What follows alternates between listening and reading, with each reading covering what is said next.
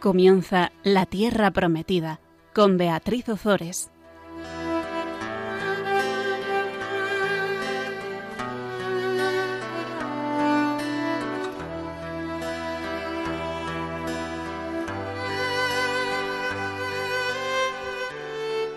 Buenas tardes, queridos oyentes de Radio María. Aquí estamos, Fabián Melendi y Beatriz Ozores, un miércoles más compartiendo con todos vosotros la palabra de Dios. Buenas tardes, Fabián. Buenas tardes, Bea.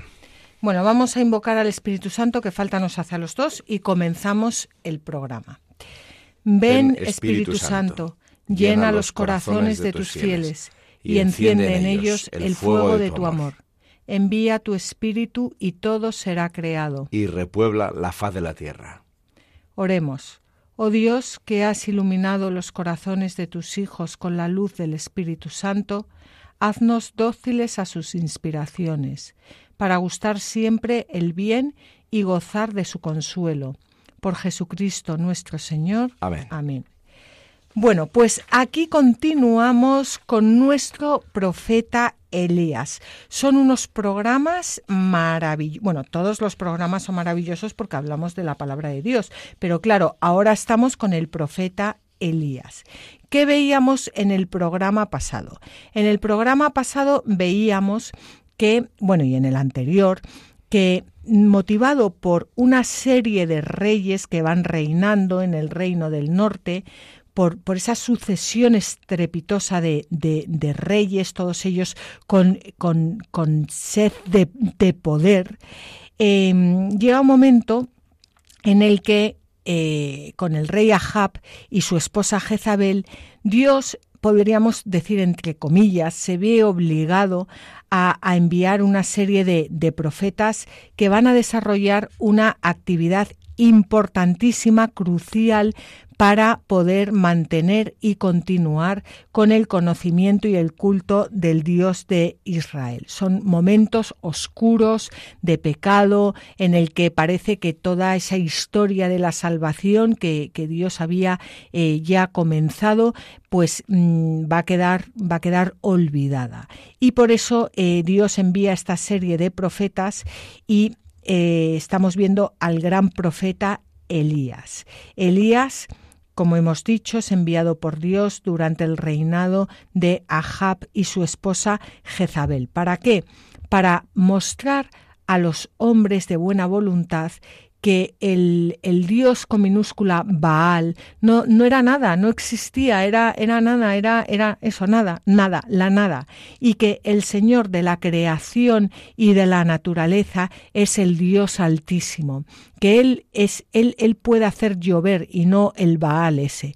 Y que él puede hacer eh, llover y puede hacer que no llueva y puede él es el creador, él es el Señor, el Señor no solo de la naturaleza, sino también de la vida, el dador de vida. Decíamos que Elías pronunciaba un oráculo en nombre del Señor que decía lo siguiente, durante estos años no habrá rocío ni lluvia si no es por mí palabra.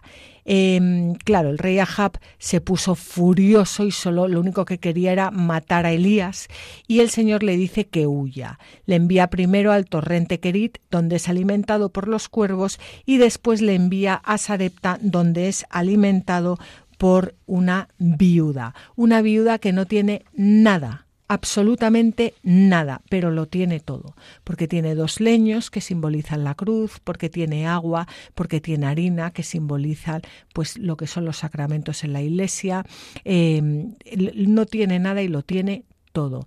Tiene la, la, gracia, la gracia sobrenatural que Dios le envía a través del profeta Elías, simbolizando eh, pues todo lo que serán después los sacramentos de la Iglesia. Veíamos cómo eh, la viuda le da todo lo que tiene y eh, Dios, eh, bueno, a través del profeta Elías, le dice eh, que no se preocupe porque ella tendrá siempre alimento. Y veíamos cómo muere su hijo y cómo el profeta Elías le resucita. Y ahora ya entramos en el encuentro de Elías con el rey Ahab. Dios le había dicho a Elías que se fuera, que no, que no, que se quitara de la vista del rey Ahab y ahora le va a decir que vuelva estamos en el capítulo 18 y comenzamos con el versículo 1. Pasaron muchos días y al tercer año la palabra del Señor le llegó a Elías diciéndole, Vete y preséntate a Jab porque voy a traer la lluvia sobre la superficie del suelo. Bueno, a mí hay una cosa aquí, eh, Fabián, que mientras estabas leyendo, o sea, tres años, al tercer año. Bueno, antes de continuar, el tercer año, vamos a ver, según Lucas 4:25, que lo leímos en el programa pasado, la sequía duró tres años y medio. Entonces, para solucionar esta dificultad, lo que hay que hacer es tomar como años completo completos como lo hacían los judíos los últimos meses del año primero y los primeros del último. Por lo tanto, la sequía se extendió sobre 19-20 meses, que es lo mismo que sucede con el cómputo de los tres días de Cristo en el sepulcro, que se suman del, del mismo modo. O sea, son tres días, pero en realidad fue el viernes por la noche, el sábado y el domingo por la mañana. Bueno, dicho esto, estabas leyendo el primer eh, versículo y me venía ahora a la mente que mm, como eh, Dios, o sea, Dios había dicho eh, a través del profeta Elías que iba a haber una sequía. Y ahora Dios no manda la lluvia, bueno, sí la va a mandar, pero antes de mandarla le pide a Elías que se lo diga al rey primero. O sea que, que Dios no hace las cosas porque sí, o, o sea, Dios las hace, entonces lo que está buscando Dios aquí es que el rey Ahab en lo que busca siempre la conversión, que el rey Ahab abra su corazón y vea que realmente no es Baal el que va a mandar la lluvia, sino que es el Dios Altísimo. Y a mí esto me enternece. Vamos allá. Bueno, pues vamos a ver cómo Elías se va a presentar al, rey Ahab y vamos a leer los versículos 2 al 6 del capítulo 18 del primer libro de los reyes. Elías fue a presentarse a Ahab mientras el hambre arreciaba en Samaria. Ahab llamó a Obadías, mayordomo de palacio. Obadías era un hombre muy temeroso del Señor. Cuando Jezabel hizo eliminar a los profetas del Señor, Obadías tomó a cien profetas, los escondió en grupos de cincuenta hombres en dos cuevas y los alimentó con pan y agua. Ahab dijo a Obadías, Recorre el país en busca de todos los manantiales de agua y de todos los torrentes. Quizá encontremos pasto y podamos conservar con vida caballos y mulos. Se distribuyeron el país para recorrerlo. Ahab marchó por un camino y Obadías por otro. Bueno, me encanta porque Ahab se va por un camino y Obadías, claro, por, el camino opuesto. Ahab va por el camino de negar a Dios. Ahab va por el camino de matar a todas aquellas personas que hablan en nombre de Dios. Y Obadías, el camino es el, camino que tiene es, em, eh, eh, coger a los cien profetas de Dios, esconderlos en dos cuevas y alimentarles con pan y agua. Estupendo, porque como acabas de decir tú, el Evangelio de Mateo dice de los magos de Oriente que cuando Herodes les pide que vayan a ver a Belén y luego le vengan a indicar dónde está el Mesías, los magos, dice el texto, y se volvieron a su tierra por otro camino, es decir, no por el de Herodes, y que estaban salvando la vida al gran profeta, que era el Mesías, ¿no? O sea que la comparación en cuevas, igual que Cristo, en el, en fin, es que en realidad solo hay dos caminos, y ya lo dice el Salmo 1.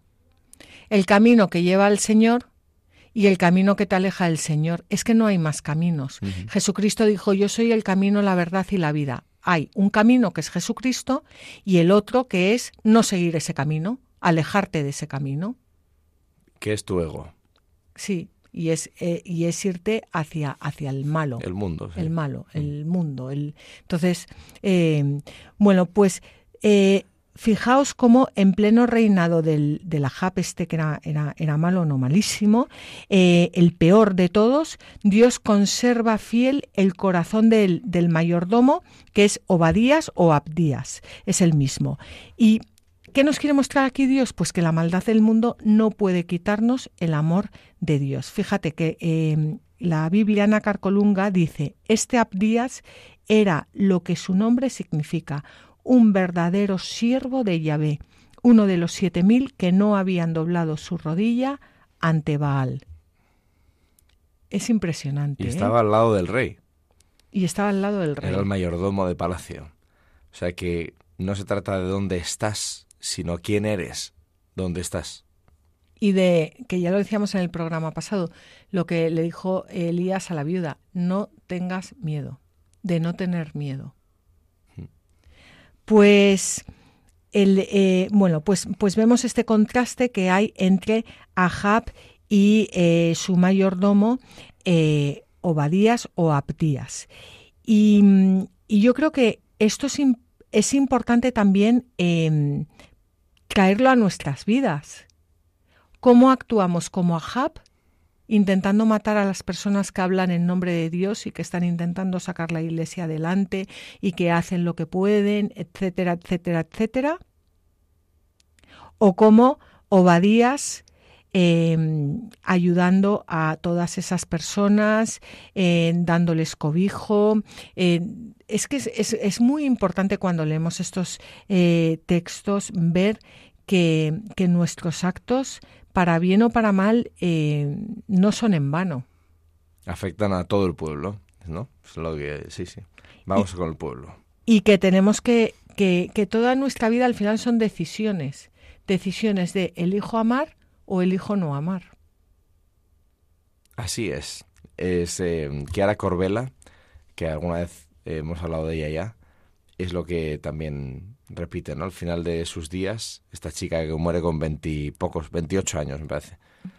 Y dice al final, ¿no? Bueno, pues es que hay, solo hay una elección que hacer en la vida, decía ella. Amar o no. Claro. ya, Claro. Claro. Pero fíjate que además hay una cosa aquí em, curiosa y es, es que Ahab eh, le dice a Obadías, recorre el país en busca de todos los manantiales de agua y de todos los torrentes, quizá encontremos pasto y podamos conservar con vida caballos y mulos. O sea, lo que busca Ahab es eh, sus riquezas. Sí, sí, claro, por supuesto. Y lo que busca Obadías... Es salvar la vida a los profetas. Exacto. Sí, sí. Es que es o el ego o la realidad. Exacto. Bueno, pues vamos a leer un comentario de San Juan eh, Crisóstomo que nos habla precisamente de esto y nos dice que mientras el rico es un esclavo sujeto a sus posesiones, quien no tiene nada no teme ninguna confiscación o pérdida de riquezas. ¿No tenían plena confianza los que estaban alrededor de Elías o Juan? Y el primero no reprochó a Jab y el segundo a Herodes. Y este segundo dijo, no te es lícito tener la mujer de tu hermano Filipo. Y Elías habló con seguridad a Ahab, no soy yo el que extravía a Israel, sino tú y la familia de tu padre. ¿Ves cómo la pobreza transmite una gran confianza? En efecto, el rico es esclavo, al estar expuesto a la pérdida, y desplaza a todo el que tiene la posibilidad de hacerle daño. Quien no tiene nada no teme ni una confiscación ni multa alguna. Por tanto, si la pobreza hiciera a la gente desconfiada, Cristo no hubiera enviado a los discípulos a trabajar en medio de la pobreza, a una tarea necesitada de tanta confianza. Bueno, eh, ¿cómo, cómo, nos, ¿cómo nos cuesta esto? Eh? Yo conocí a un preso una vez que decía eso. Yo, yo robo y, y boicoteo y tal, porque como no tengo un duro, yo sé que luego no voy a poder pagar de vuelta. Le dio la vuelta al argumento este hombre, pero, pero al final es, o sea, no, no estoy justificándolo, pero sí es la, la sencillez de del que no tiene, ¿no? Pues no tengo nada que perder. Pues un poco es, ahora ya en serio, lo que dice San Juan Crisóstomo, ¿no? O sea, yo aquí, además, es que me he dado cuenta de que lo de aquí lo pierdo en cualquier momento, por tanto no es mío. Con lo cual a mí lo único que me importa es lo que no puedo perder. ¿Y qué es lo que no puedo perder? La vida eterna. Adiós. Claro, pero esto hasta que no... Incluso cuando alguna vez tenemos chispazos de lucidez, luego en el día a día se nos olvida. Es que es la parábola de eh, la historia del joven rico. Es que es, es que es, es, es que Jesucristo, o sea, Jesucristo es el camino, la verdad y la vida, y es eh, muy radical pero en el buen sentido, claro, no voy a decir en el malo. Pero es el, el, seguimiento de Cristo no admite tener un pie en este mundo y un pie en el otro. Eso es lo que llama el Papa Francisco la mundanidad espiritual, ¿no? Sí. Que tanto daño hace a la Iglesia. Bueno, pues ahora lo que, lo que vamos a ver es cómo, eh, el, eh, cómo Elías envía a, al mayordomo, al, al, rey Ahab. Pero claro, eh, es, esto es un envío, es un envío eh, muy peligroso porque el rey Ahab eh, nos dice la Biblia que era lo peor, o sea, lo peor de lo peor de lo peor de lo peor. Entonces, vamos a imaginarnos a, a una persona, a un déspota que, que, que, tiene el ego subido hasta, hasta la médula, que, que, que, no le importa matar a la gente, que lo único que le importa son sus riquezas, que no ama en absoluto a nadie, eh, que llegue el mayordomo y que le diga que, que, bueno, pues que ha encontrado a Elías y que, y que pues que ha encontrado a Elías. Pues, pues el mayordomo está en peligro de muerte. Es, claro, eh, es, es, muy, es, es, es, muy, muy complicado. Bueno, pues eh, vamos, a, va, vamos a ver cómo ocurre todo esto. Vamos a leer los versículos 7 al 15 del capítulo 18 del primer libro de los Reyes. Estando Obadías en el camino, se le presentó Elías. Él lo reconoció y cayendo rostro en tierra dijo, ¿Eres tú mi señor Elías? Le respondió, yo en persona. Anda y dile a tu señor, aquí está Elías. Pero él replicó, ¿En qué he pecado para que entregues a tu siervo manos de Ahab y me dé muerte? Vive el Señor tu Dios, que no hay pueblo ni reino donde mi Señor no haya mandado buscarte. Cuando decían no está, hacía jurar aquel reino o pueblo que no te habían encontrado. Y ahora tú me ordenas, anda y di a tu Señor, aquí está Elías. Sucederá que al alejarme de ti, el Espíritu del Señor te trasladará a donde yo no lo sepa y cuando me presente para anunciárselo a Ahab y él no te encuentre, me matará, a pesar de que tu siervo teme al Señor desde su juventud. ¿Es que no han contado a mi Señor lo que hice cuando Jezabel mató a los profetas del Señor? ¿Cómo escondí en dos cuevas a cien hombres de entre los profetas del Señor, en grupos de cincuenta, y los alimenté con pan y agua? Y ahora tú me ordenas, anda y di a tu Señor, aquí está Elías. Él me matará.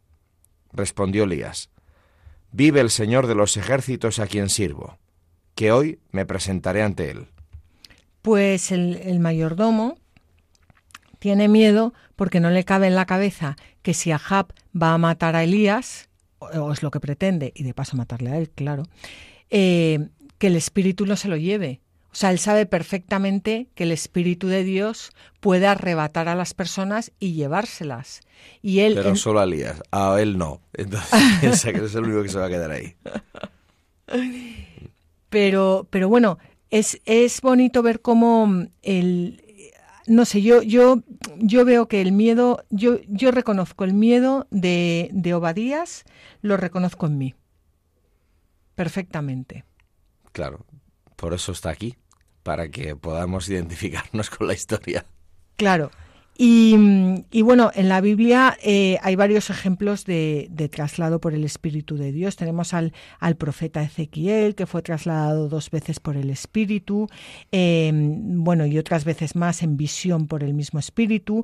Y, y, y, bueno, pues, pues es eso, que Obadías sabe que Ahab quiere matar a Elías y piensa que, que, que Ahab, una vez que encuentre a Elías, eh, bueno, a Obadías le va a matar en cualquier momento y además, si el espíritu arrebata a Elías, pues, pues le va no a matar, a rematar. Y, y tiene miedo. Pero Elías tiene esa autoridad que tienen los, aquellas personas que hablan en nombre de Dios. Y esto también es muy importante para nuestros días, porque cuando tenemos miedo, eh, cuando encontramos a una persona con autoridad, a una persona que habla en nombre de Dios, a una persona que está llena de Dios, ¿cómo nos anima? Sí, pero ahí volvemos, ¿eh? Mm, lucha, lucha contra Elías, o sea, lucha contra Dios. ¿Eres tú mi señor Elías? Yo en persona ahora vete y haz lo que yo te digo. Y el otro dice, no. no, porque no me fío, porque me va a matar, porque tengo miedo, ¿no? Entonces, ¿cuántas veces nos encontramos con Cristo, le reconocemos y sin embargo cuando nos dice, muy bien, pues ahora da este paso. Y dices, no. Bueno, no pasa nada. Ya te lo volveré a decir mañana. Cuando mañana me vuelvas a abrir la puerta, te volveré a decir, ¿Qué tal si abres, si das este paso? Y a lo mejor mañana sí. Pero bueno, esto, lo del ánimo, ¿no? Cuando ves, claro, a alguien en Dios, pues de repente se activan en ti mecanismos que si no, no se producirían, sí. Hombre, es que que te acompañe de la mano una persona llena de Dios y una persona santa eh, puede sacar de, de, de ti lo, lo, mejor de lo mejor de lo mejor. Eh, bueno, pues, pues vamos, a, vamos a ver cómo Obadías va al encuentro de Ahab finalmente, que sí que efectivamente, Fabián, había mucha lucha, pero ya sabes que aquí sale ganando Elías siempre. Y, y, Obadías va al encuentro de Ahab. Vamos a leer los versículos 16 al 19 del capítulo 18 del primer libro de los Reyes. Fue Obadías al encuentro de Ahab y se lo anunció. Y Ahab fue al encuentro de Elías. Cuando Ahab vio a Elías le dijo, ¿Tú aquí, mal agüero de Israel?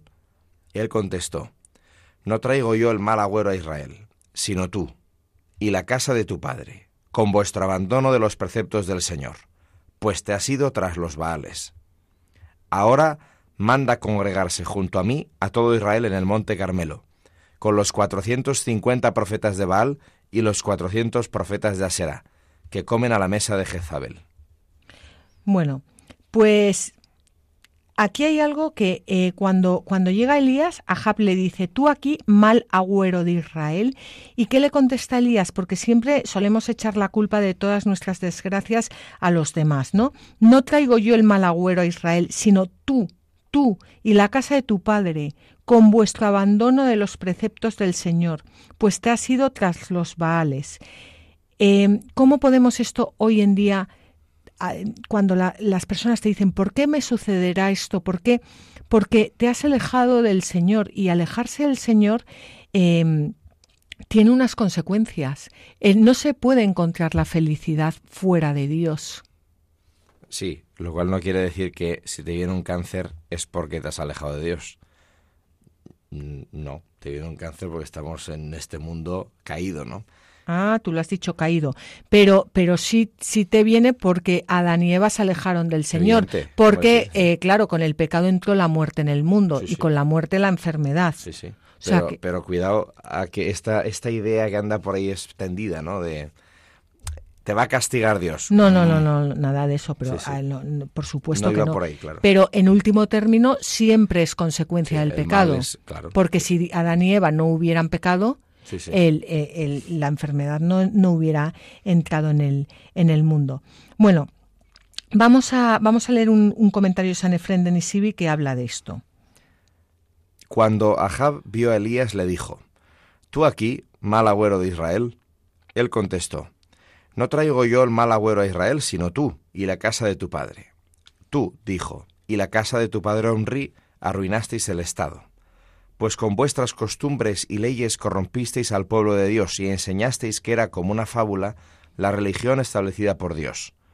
Así pues, vuestra es la culpa de lo que se ha hecho, y por ello fueron prohibidas las lluvias del cielo y el hambre ha abrumado a todos. Ciertamente, no son mis palabras las que perturban a Israel, sino vuestras malas acciones. No hay duda que la libertad con que el profeta decía estas cosas molestó mucho al rey pero en la historia neutral de los reyes se lee que estas palabras y acciones de Elías no produjeron a Jab ninguna molestia. Es decir, Dios había infundido tal autoridad a su siervo y únicamente miedo al rey. Yo pienso que sucedió lo mismo que con Moisés y Aarón, cuando se presentaron seguros ante el faraón, y hablando con dureza, se afligieron más por los acontecimientos en la ciudad que por sus propias palabras. Bueno, pues fíjate, lo que le dice Elías es que se congregue eh, junto a él todo Israel en el monte Carmelo con los 450 profetas de Baal y los 400 em, profetas de Aserá que comen a la mesa de Jezabel. O sea, le estaba, le estaba retando. Y es admirable como el rey obedece a, Elías cuando le ordena que convoque a, todo el pueblo em, y a los profetas de, Baal y, y Aserá.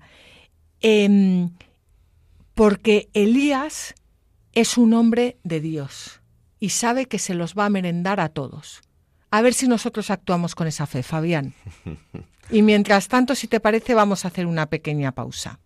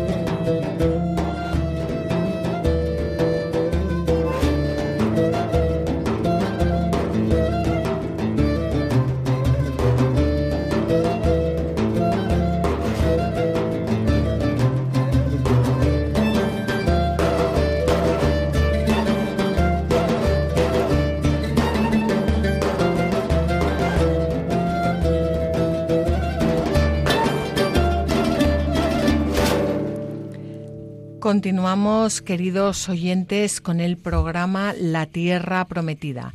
Estamos al micrófono Fabián Melendi y Beatriz Ozores.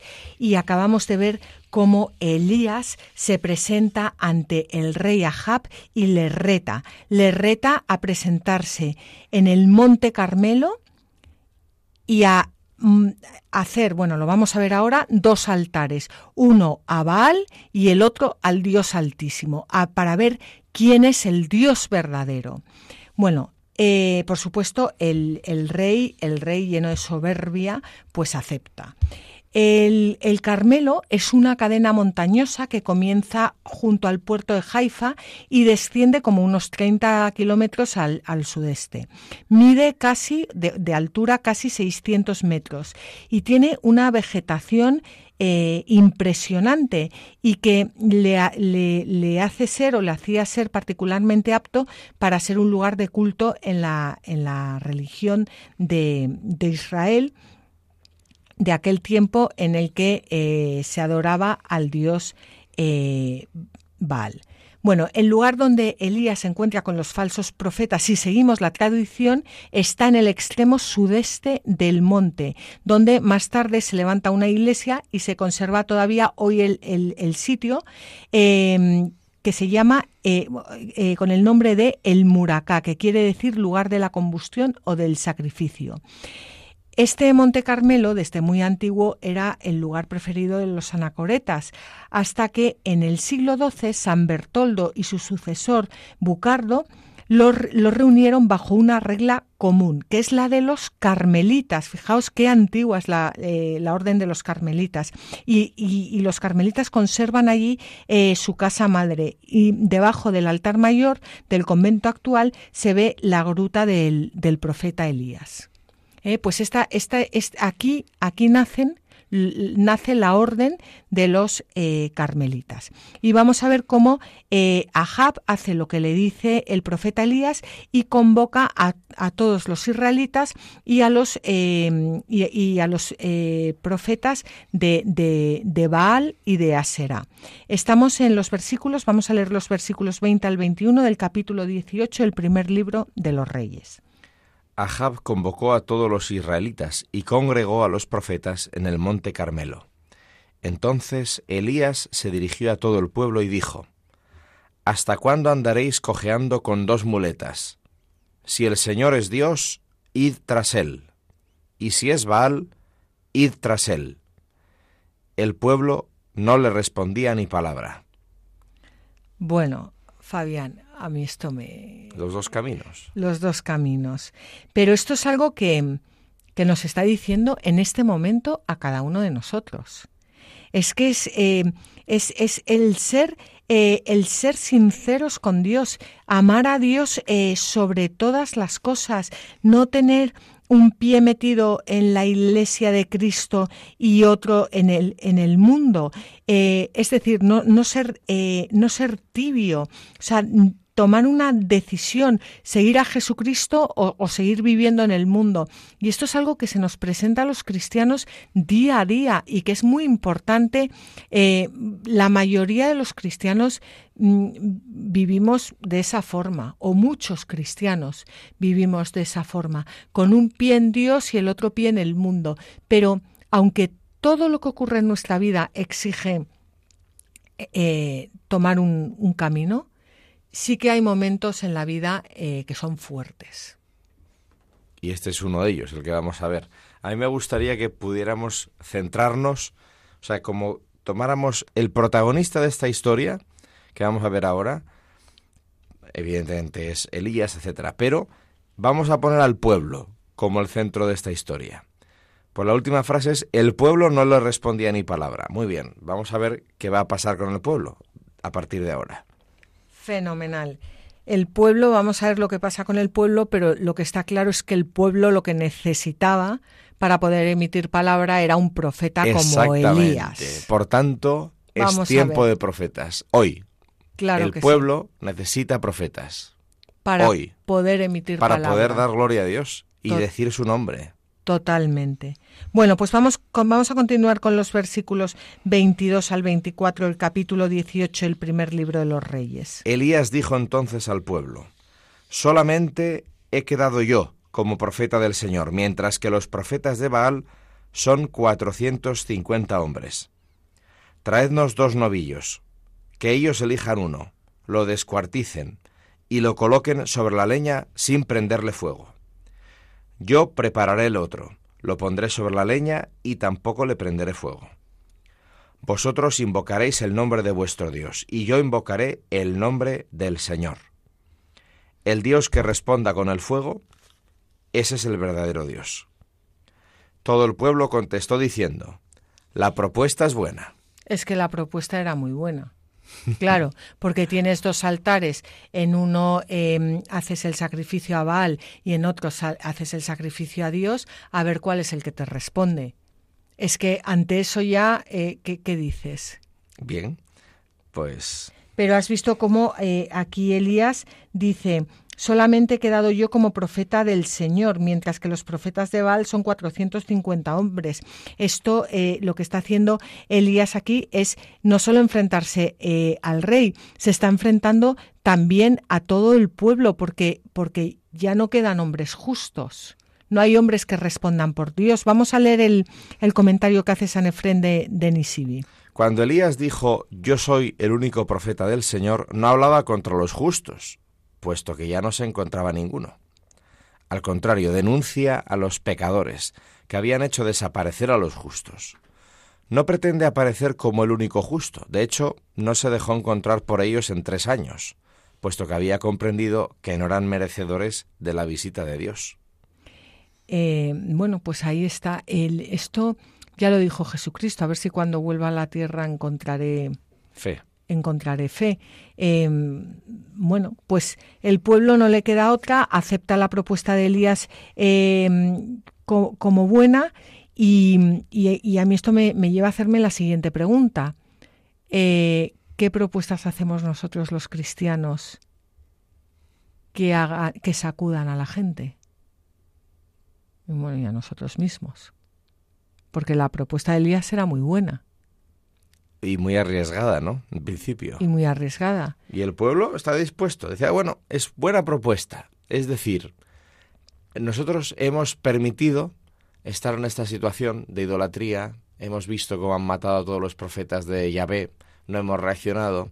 Han vencido los profetas de Baal.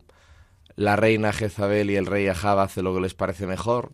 Y aquí todo el mundo, nadie se mueve. Pero llega este hombre de Dios y el pueblo que tiene olfato, dice, ah, bueno, la propuesta es buena. Es decir, vamos a abrirnos a la posibilidad de que venga algo nuevo, de que venga algo auténtico, de que venga algo verdadero.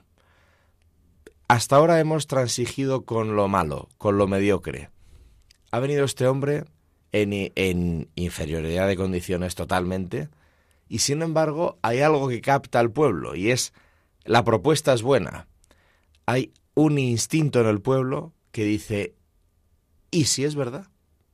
Y dejan que suceda la prueba. La fe del pueblo, el sensus fidei que llama la tradición, ¿no? Que no se equivoca, capta a Dios. El pueblo de Dios, aunque esté en una situación de mediocridad, capta la presencia de Dios en momentos clave, ¿no? Y así Dios puede hacer la historia. Estamos en un momento clave. Y el pueblo de Dios capta dónde está Dios y sigue a los profetas. Necesitamos profetas. Bueno, pues vamos a continuar con los versículos 25 al 29 del capítulo 18 del primer libro de los Reyes. Entonces dijo Elías a los profetas de Baal, Escoged un novillo y preparadlo vosotros primero, porque sois muchos. Después invocad el nombre de vuestro Dios, pero no prendáis el fuego. Ellos tomaron el lobillo que les habían entregado, lo prepararon e invocaron el nombre de Baal desde la mañana hasta el mediodía, diciendo, Baal, respóndenos. Pero no hubo ni una voz, ni quien respondiera, mientras ellos danzaban en torno al altar que habían levantado. Al mediodía Elías se reía de ellos y les decía, Gritad con voz más fuerte, porque Él es Dios, pero quizá esté meditando, o tenga alguna necesidad o esté de viaje, o a lo mejor está dormido y tiene que despertarse.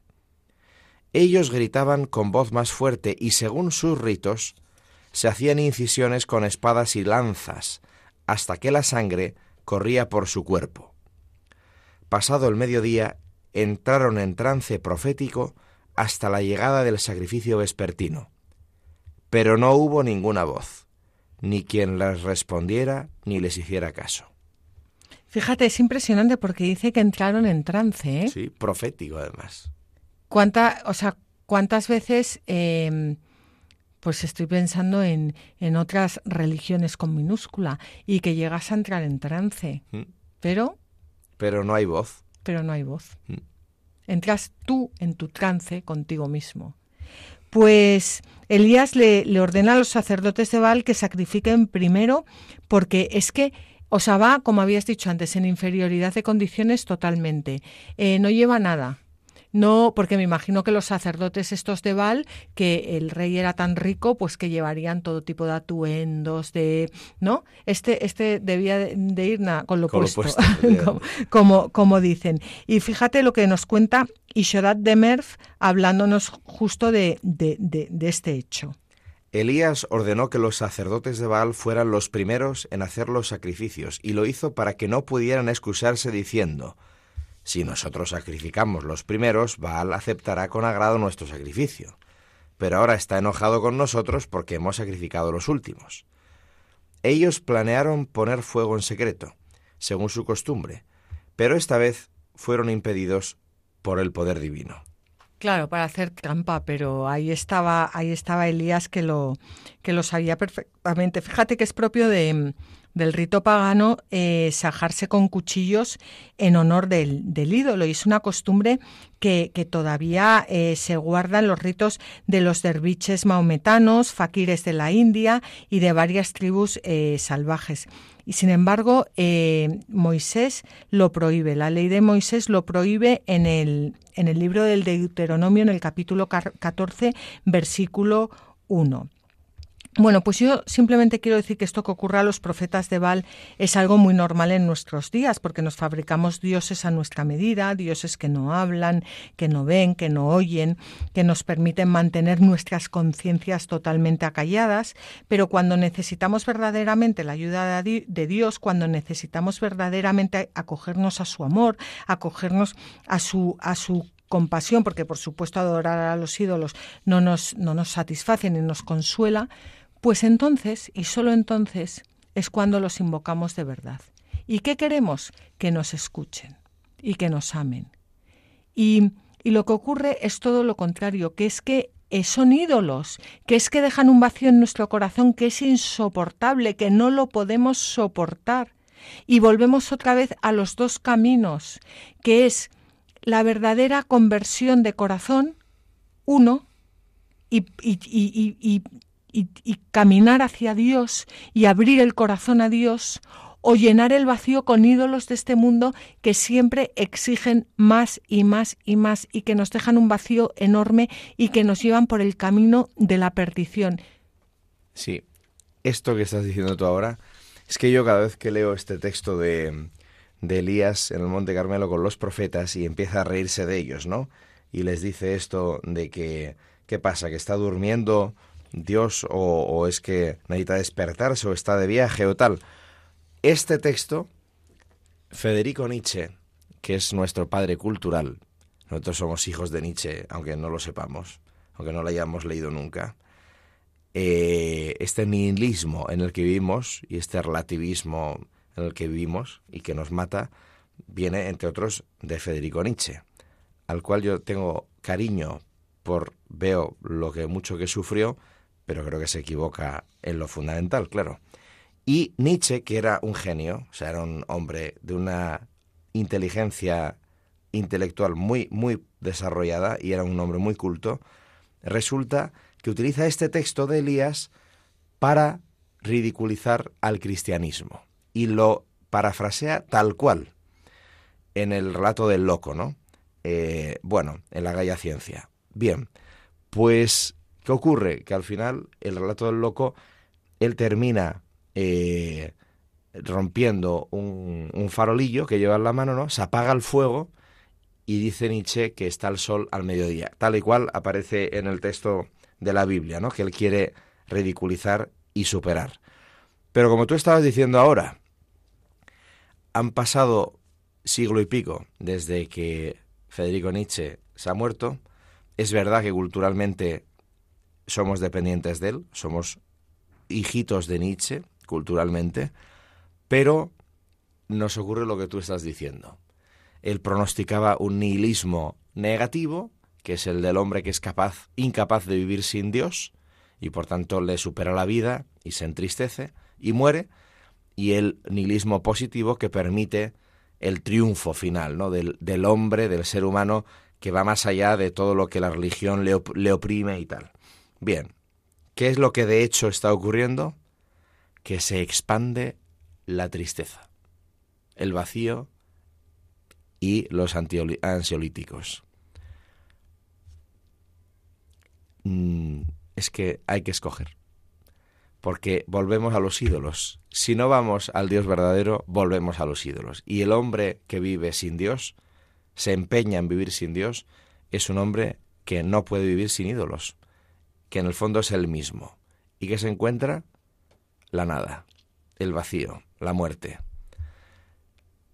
Entonces eh, vemos que es que la, la historia se repite, ¿no? O sea, siempre, en cualquier circunstancia, y por tanto hoy también, en el 2022, todo ser humano tiene que preguntarse ¿dónde está el centro?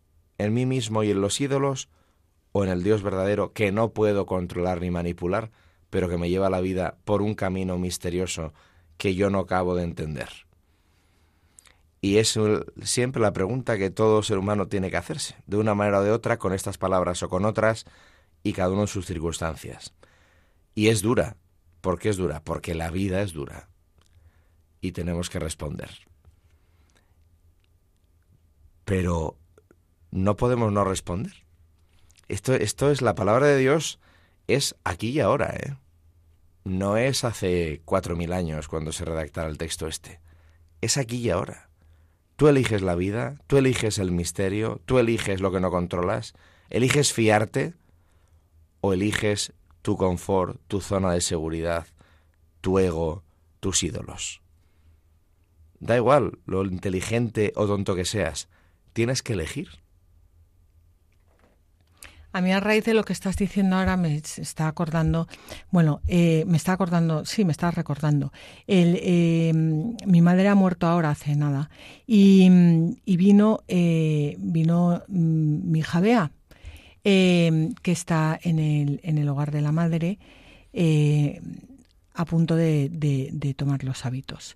Y, y claro, en este mundo en el que vivimos, pero que vivimos en todas partes y en mi familia, y, y, la gente está con eso que dices tú, con los ansiolíticos, con el corazón vacío, que buscas la felicidad, pues en, en, en, a veces en cosas hasta buenas, pero que no te la pueden dar porque son cosas, no, no son. Y, y venía Bea que se ha despojado de todo, que se ha cortado el pelo con, lo, con esa melenaza que tenía, que que, está dejando todo, absolutamente todo, para entregarse eh, totalmente a Dios. Y la veías con una luminosidad y hablar con un, una alegría que las personas que, que, tanto han criticado esto de, de, que ya, porque claro, para el mundo es un escándalo que una chica con un carrerón, guapa, eh, pues se coja y deje todo y se vaya a, a un convento, claro, o sea, es, es como como lo peor, vamos, o sea, es como, y, y, y, y, que tener una madre como yo que permita eso, vamos, ya ni te cuento, ya terminan de crucificar a la niña y me crucifican a mí. Y, esas personas que tanto han criticado y otras muchas que no, a lo mejor pobres tampoco han criticado, pero yo las veía hablar con Bea y, y veía luego sus reacciones y, a mí me impresionaba muchísimo porque yo decía, efectivamente, esta niña, hablando del amor de Dios y hablando de, de, Dios, porque solo habla de Dios, no habla de otra cosa, no habla de ella, no habla, habla de Dios. Y, y cómo, cómo mm, sembraban los corazones de esas personas, muchas hastiadas de, de la vida, em, la esperanza y la alegría.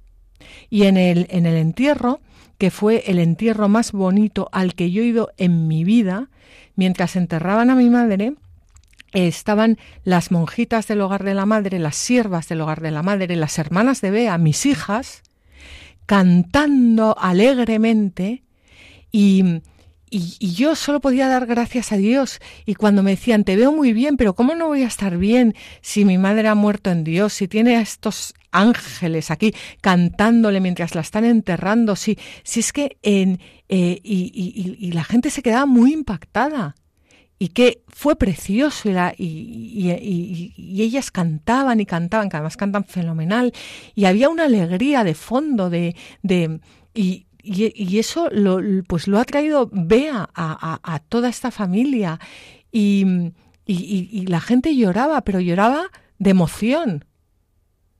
Y bueno, pues lo que hablabas tú de que se necesitan profetas hoy en día, pues solo el testimonio de las siervas del hogar de la madre cantando en ese, en ese entierro es que eh, pues eran, eran profetas.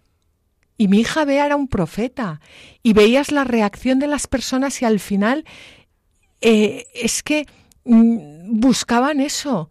Y muchas se acercaban a mí y me decían, eh, qué suerte que tu hija haya encontrado la felicidad. Sí, bueno, eh, está a tu alcance también. No le des la espalda a Dios. Vete tras Él, que es lo que ha hecho ella. Fue precioso, precioso. Esta es la prueba del fuego que estamos hablando. Lo que tú estás contando es una prueba del fuego ahora. Sí, pues, pues fue precioso y aunque ya es verdad que tenemos que terminar el, el, programa. En el, en el, programa siguiente vamos a continuar. Eh, hemos visto que los profetas de Baal están ahí em, haciéndose heridas y unas cosas rarísimas y, llevan ahí toda la mañana y no paran. Y ahora vamos a ver lo que le ocurre a Elías. Y, lo que le ocurre a, a, las personas como mi hija Bea que deciden eh, dejarlo todo, que dejarlo todo es en el caso de Bea es, irse al hogar de la madre, pero en otros casos no es que tengas que dejar tu casa tú, no es dejar todo lo que te ata en este mundo para abrir tu corazón a Dios y llenarte de Él. Y eso ya lo vamos a ver en el programa que viene. Eh, bueno, queremos dar las gracias, Fabián y yo, a todos vosotros por haber estado aquí escuchando la palabra de Dios. Y os recordamos que el próximo programa será dentro de 15 días, va a ser apasionante. Vamos a ver el contraste entre el altar este de, las figurillas, esas que, ni hablan ni hacen nada, con el altar de nuestro eh, Dios, del Dios altísimo, del Creador del cielo y de la tierra. Eh, del dador de vida. Bueno, pues hasta entonces eh, podéis volver a escuchar este programa si queréis en, el podcast de, Radio María, eh, pedirlo en el teléfono 91 822 8010. También podéis escucharlo en el blog latierraprometida.es o escribirnos un mail a latierraprometida@radiomaria.es. Y como siempre, eh, os animamos a que cojáis vuestras Biblias y no dejéis de leerlas, meditarlas y rezarlas, porque en los libros sagrados el Padre que está en los cielos sale amorosamente al encuentro de sus hijos para conversar con ellos.